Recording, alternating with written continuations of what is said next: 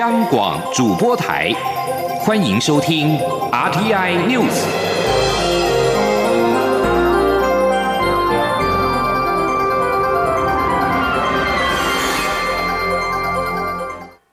各位好，我是主播王玉伟，欢迎收听这节央广主播台提供给您的 RTI News 新闻。首先带您关注台美关系。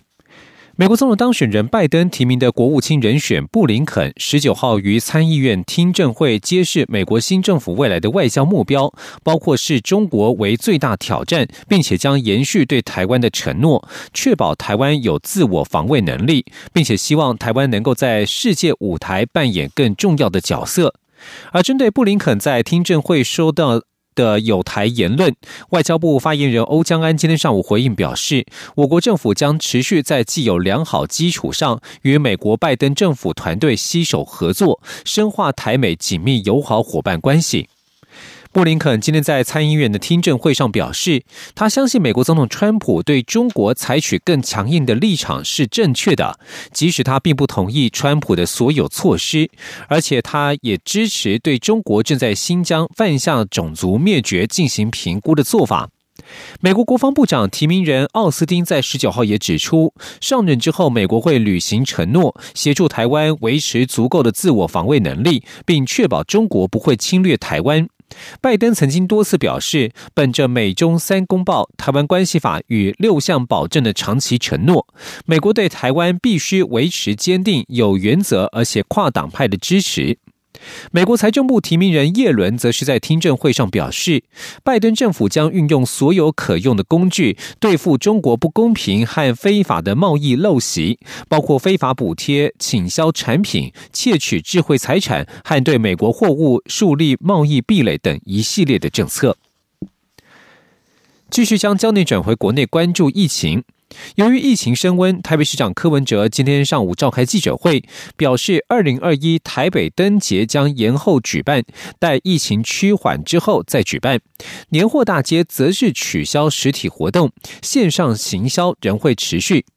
柯文哲并且指出，桃园医院的院内感染是否扩大为社区感染，这两三天是关键期。台北市已经制定了 SOP，会密切观察疫情的变化，在防疫上做适当的调整。前天记者欧阳梦平的采访报道。去年在全台几乎各县市都停办跨年晚会时，台北市的跨年晚会仍照常举办。如今在布利桃园医院出现院内群聚感染后，包括台湾灯会及多个县市的灯节宣告停办。台北市的决定备受关注。台北市长柯文哲二十号召开记者会，表示卫福部长陈时中强烈建议停办大型活动。他相信陈时中有更多讯息，也相信陈时中的专业判断。是否在依据中央公布的疫情？以及各局处搜集的完整资料讨论后，认为现阶段不适合举办大规模的群聚活动，而且台北灯节的规模不同于跨年晚会，因此决定延后举办。年货大街则取消实体活动。柯文哲说：“跨年活动是一个晚上，那只有在一个广场，跟这个要长达十天，然后在一个几乎是半个万华区的一个范围，然后。”这是完全不同规模的的两件事情，所以结论就是，年头大街的我们实体活动就取消了，然后台北灯节就延后办理。那至于延到什么时候，就看疫情发展了。啊，这个疫情和缓一点，也许到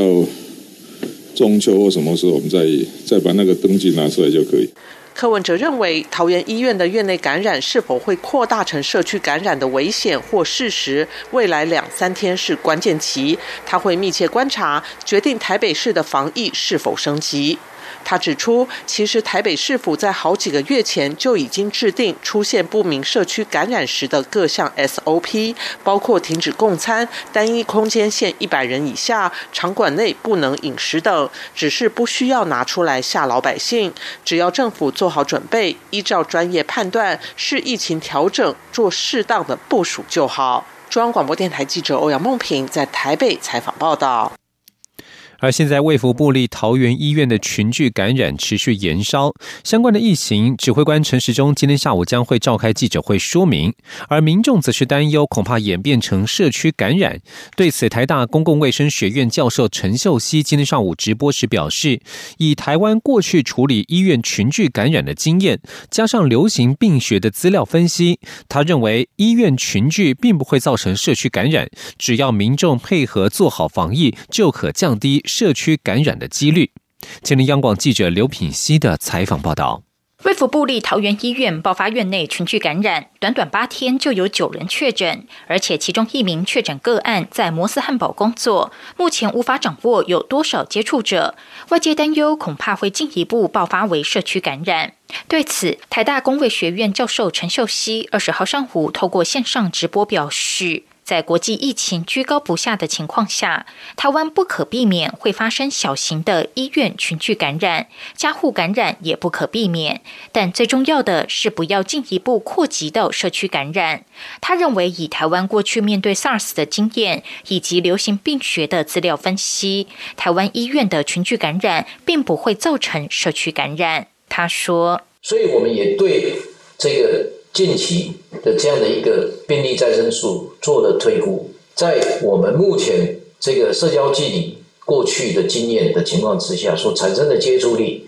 以及我们今天看到的目前产生的传播几率以及传染天数，我们给大家提供数字，目前它的有效再生数还是小于一，所以我们不认为今天台湾的这样的医院群体感染会造成社区感染。从流行病学的大资料的角度来分析是这样。陈秀熙并指出，社区感染最重要的决定因素，并不在于医院感染，而是有症状的前期个案在社区啪啪走。因此，民众应该提高警觉与防护措施。他认为，在政府努力宣导下，民众只要配合戴口罩、勤洗手，重拾严谨的防疫作为，即便发生医院感染，也可以降低社区感染的可能性。此外，陈秀熙表示，很多国家都提出疫苗护照，但目前世界卫生组织希望暂缓推动，因为疫苗能否有效控制变种病毒的证据还不充足，而且疫苗供应量有限，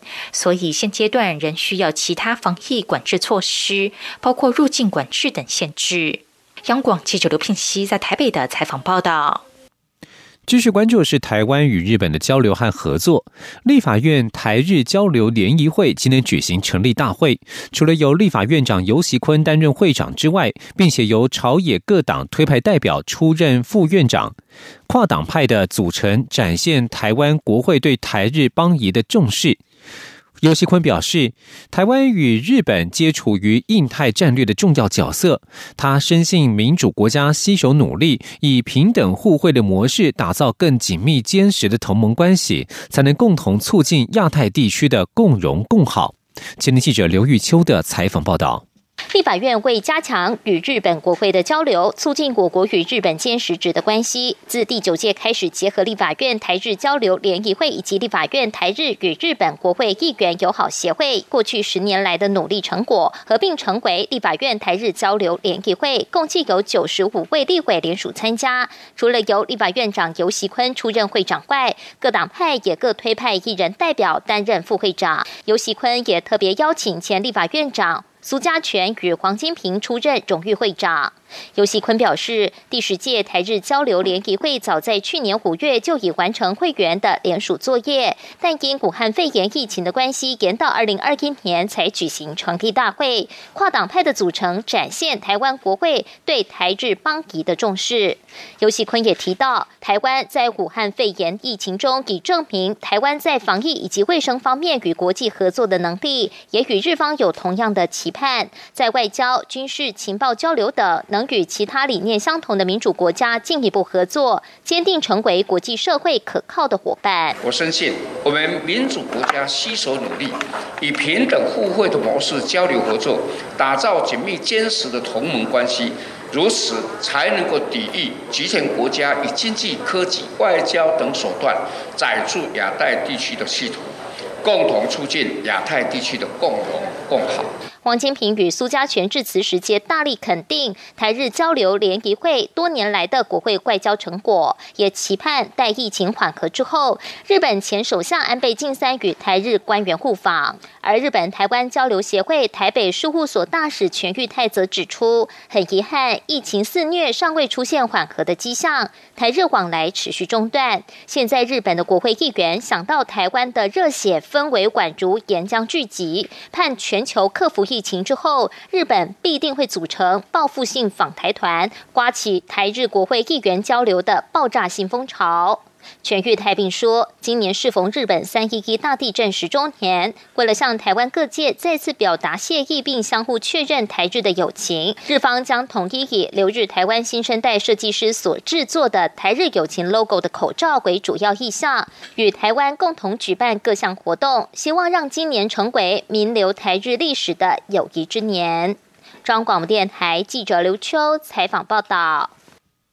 另外，外界则是关心继来珠之后，日本何时是否也将在今年扣关？立法院长游锡坤今天表示，他没有收到讯息，但是会尊重行政部门的决定。前天记者林永清的采访报道。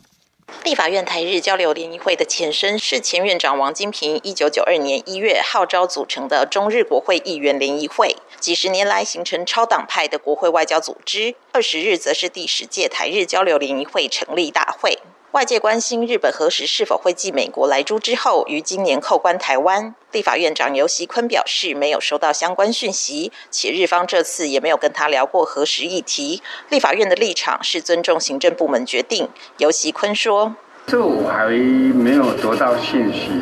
我想这个部分尊重行政部门的决定。”啊，当然我们我们希望说行政部门就是依照科学的证据哈，然后来做决策。那到底有没有？现在我们都不知道。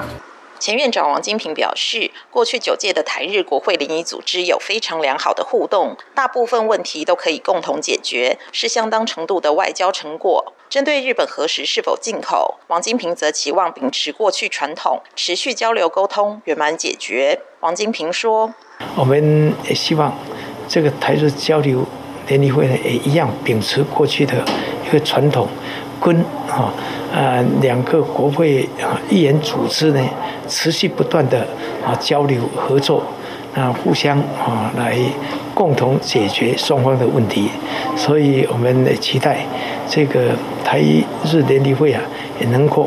啊往这个方向啊去做努力。”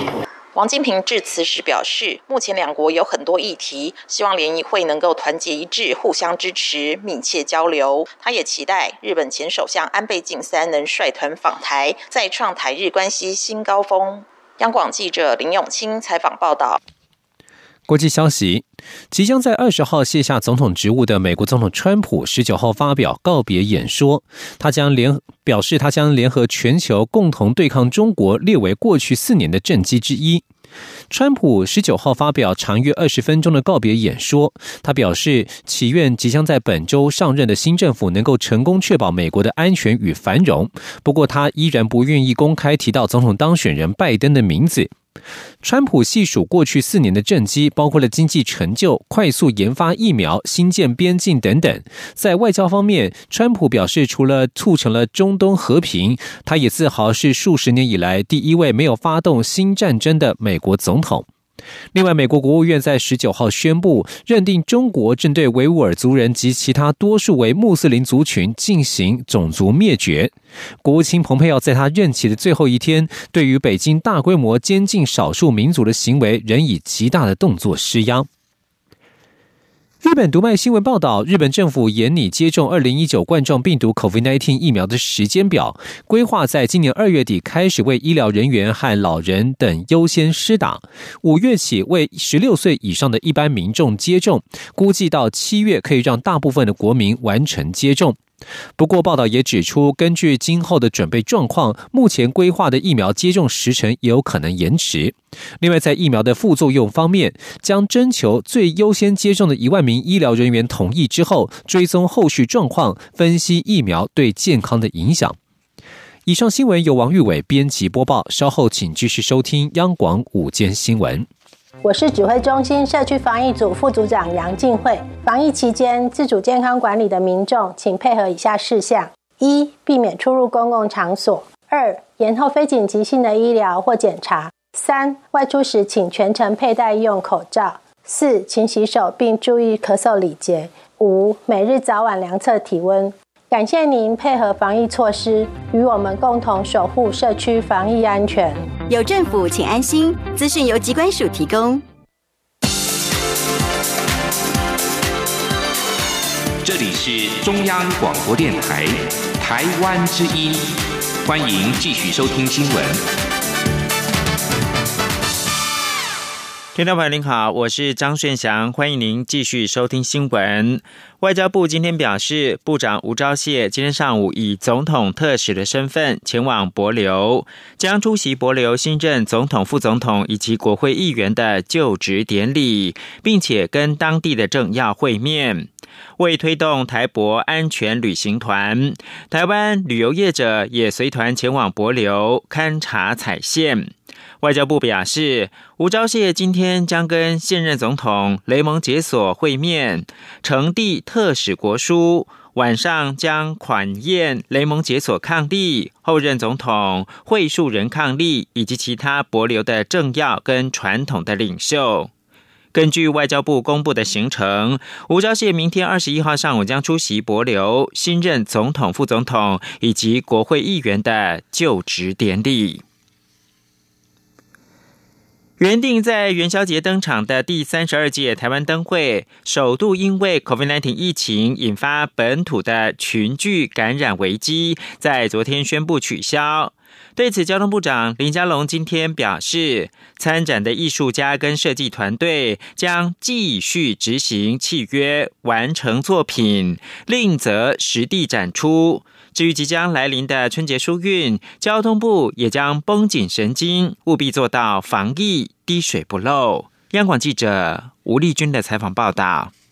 二零二一台湾灯会原定二月二十六号于新竹市登场，不料武汉肺炎疫情升温，短短八天已经从医院群聚感染扩及家庭群聚。为了避免风暴持续扩大，行政院十九号临时宣布取消举办台湾灯会。对此，交通部长林佳龙二十号在出席活动时受访表示，无论是灯会的花灯或主灯的设计，都是很多艺。艺术家及设计团队的心血，交通部一定会确保作品能够完成，并于未来提供展出的机会。他说：“对于已经有参展的艺术家还有设计团队，我们会继续执行相关的契约，让他们可以完成作品。那在疫情过后，适当的时间、地点跟方式。”再来呈现给国人。此外，针对疫情危机升高，外界也关切即将来临的春节疏运防疫工作是否会加严。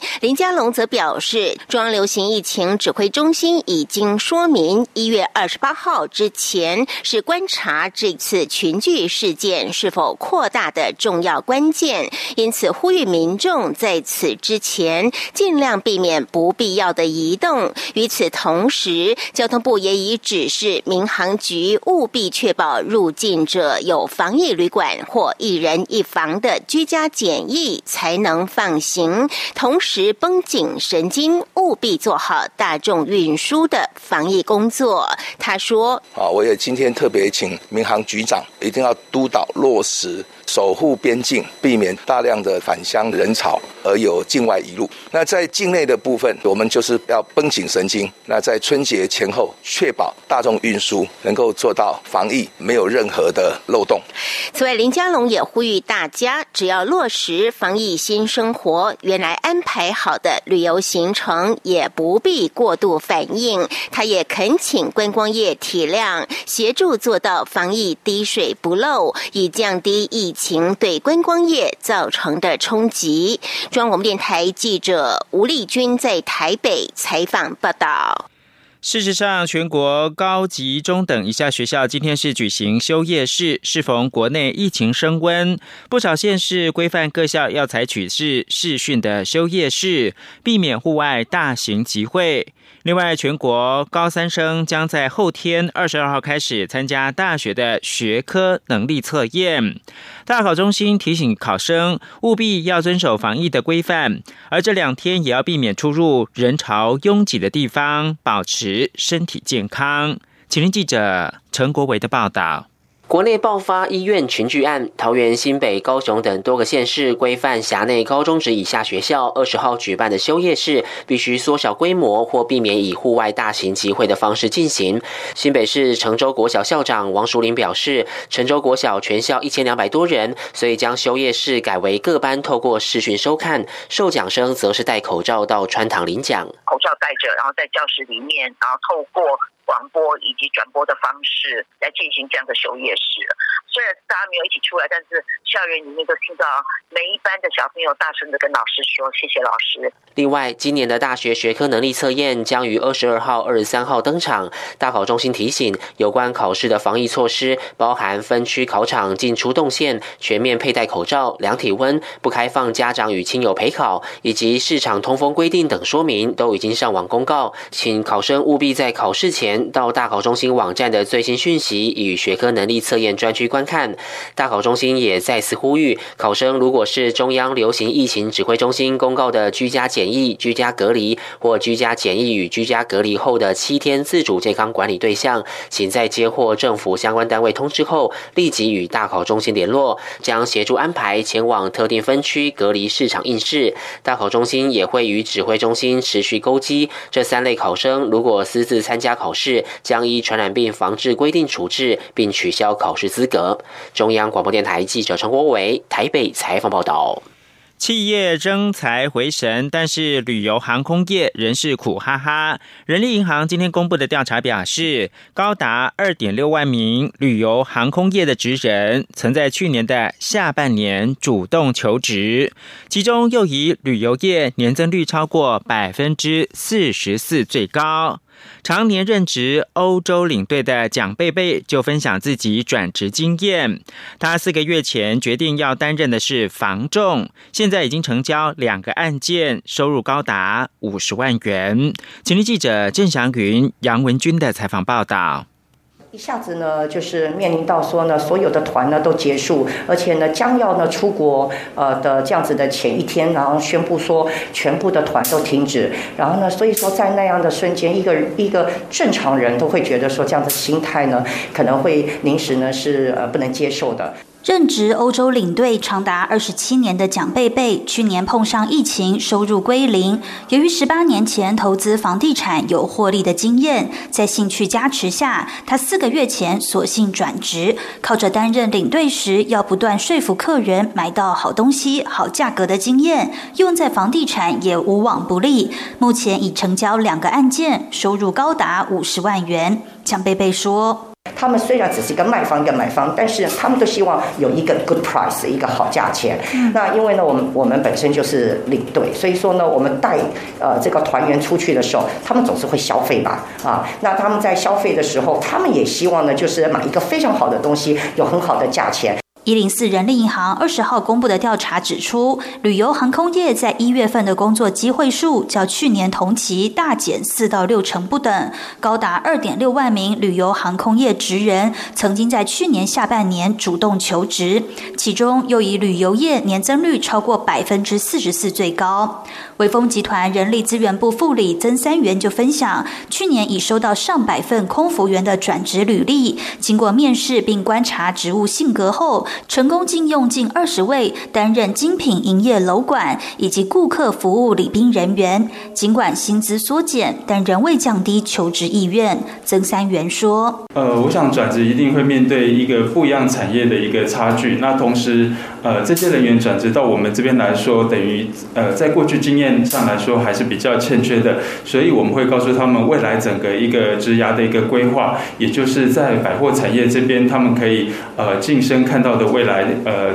这个学习蓝图，所以他们对于转职是非常有意愿的。一零四人力银行顾客价值处协理翁维维分析，旅游航空业职人多半具有善于沟通、热情、耐心的人格特质。盘点职务性格以及所学专业，转职到不同行业的人也不少。例如担任客服经理、国外球队随行翻译、主管特助、补习班老师等。而职务跨界幅度较大的，多半回归所学的专业，例如担任半导体业制程工程师、智慧财产权专利规划师等，薪资也有五万至六点三万元不等。中央广播电台记者郑祥云、杨文君在台北的采访报道。关注台北股市，晶圆代工厂台积电美国存托凭证 ADR 不断的创新高，换算成新台币，美股的股价已经飙破了七百三十元，带动台积电股价在台北股市今天盘中持续走升，最高来到六百五十元的新高价位。由于金融跟船产相关的类股转弱。使得台北股市整体盘面来看的话，呈现集中在半导体类股的现象。不过，根据国泰金控最新发布的国民经济信心调查结果，台湾民众对于股市乐观的情绪仍高昂，而且是创下近十年新高。请听记者陈林信宏报道。台积电股价二十号在台北股市在底薪由盘中冲高至六百五十元的新高价位。目前有多家外资预期，随着制程技术领先，效益越来越大，将为台积电带来更多机会。像是英特尔的外包及安摩架构的中央处理器、五 G 与车用半导体等，甚至还有一外资认为，台积电二零二三年渴望赚进超过三个资本额，喊出股价新台币千元的目标价。由于台积电全值大，每上涨或下跌一元就牵动台股指数上下约八点。二十号在金融和传产类股走弱下，让台股盘面看起来只剩台积电的表演秀。台股指数上下高低震荡，又差了近两百五十点。分析师许博杰说。这显示说，资金，短线上确实都集中在这个电子股的部分哦，尤其今天成交比重来看哦，盘中电子股的成交比重最高一度来到。百分之七十八到八十的这个中间，那整个半导体的这个成交比重哦，也来到这个百分之四十八到四十九左右，这也显现出哦，短线上这个资金追逐半导体的这个热潮哦，并没有退烧，不过还是要留意哦，这个过度集中在单一类股哦，可能哦会让大盘出现比较剧烈震荡的走势。由于过度集中在单一类股，也让大盘出现较为剧烈震荡的走势。不过，根据国泰金控二十号发布的最新国民经济信心调查结果，台湾国内民众对于股市的乐观情绪仍持续上扬。国泰金控经济研究处经理陈志禄说：“不过，等于说，等于说，目前这个，因为这个区间的话，基本上是在那个比较高的区间嘛。对对，所以等于说是反映说，目前的那个民众这边确实是对股市是有比较高的期待。”国泰金控也分析，台湾基本面数据强劲，美国政治不确定性降低，加上各国疫苗进展乐观，提振民众对台股的信心。以一月一号至七号，对于国泰人寿和银行客户发出电子问卷调查，两万零九百一十二份有效填答问卷中，民众对股市的乐观指数上扬至二十二点九，是二零一一年二月近十年以来的新高。中央广播电台记者陈林信宏报道：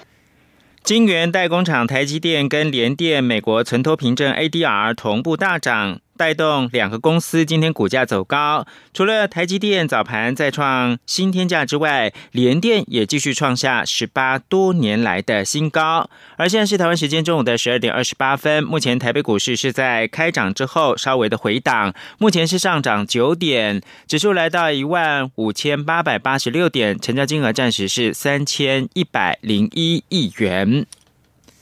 全球半导体供不应求，台经院的副研究员刘佩珍今天表示，国内半导体去年虽然是一枝独秀，呈现强劲的成长，垫高比较积极。不过今年年初就遇到从供给、需求、成本三个方面的因素造成的涨价跟缺货潮，订单能见度已经看到第二跟第三季全年产值渴望年成长一成以上。至于台积电先进制程能见度更高，全年合并营收年增率更是上看百分之十五。刘佩珍也提到，尽管业者都开始扩产，但是因为全球的疫情持续，部分国家疫情可能得等到下半年才会和缓，这也将会影响到相关的运输跟扩产的速度。因此，这波缺货潮预料将持续一段时间。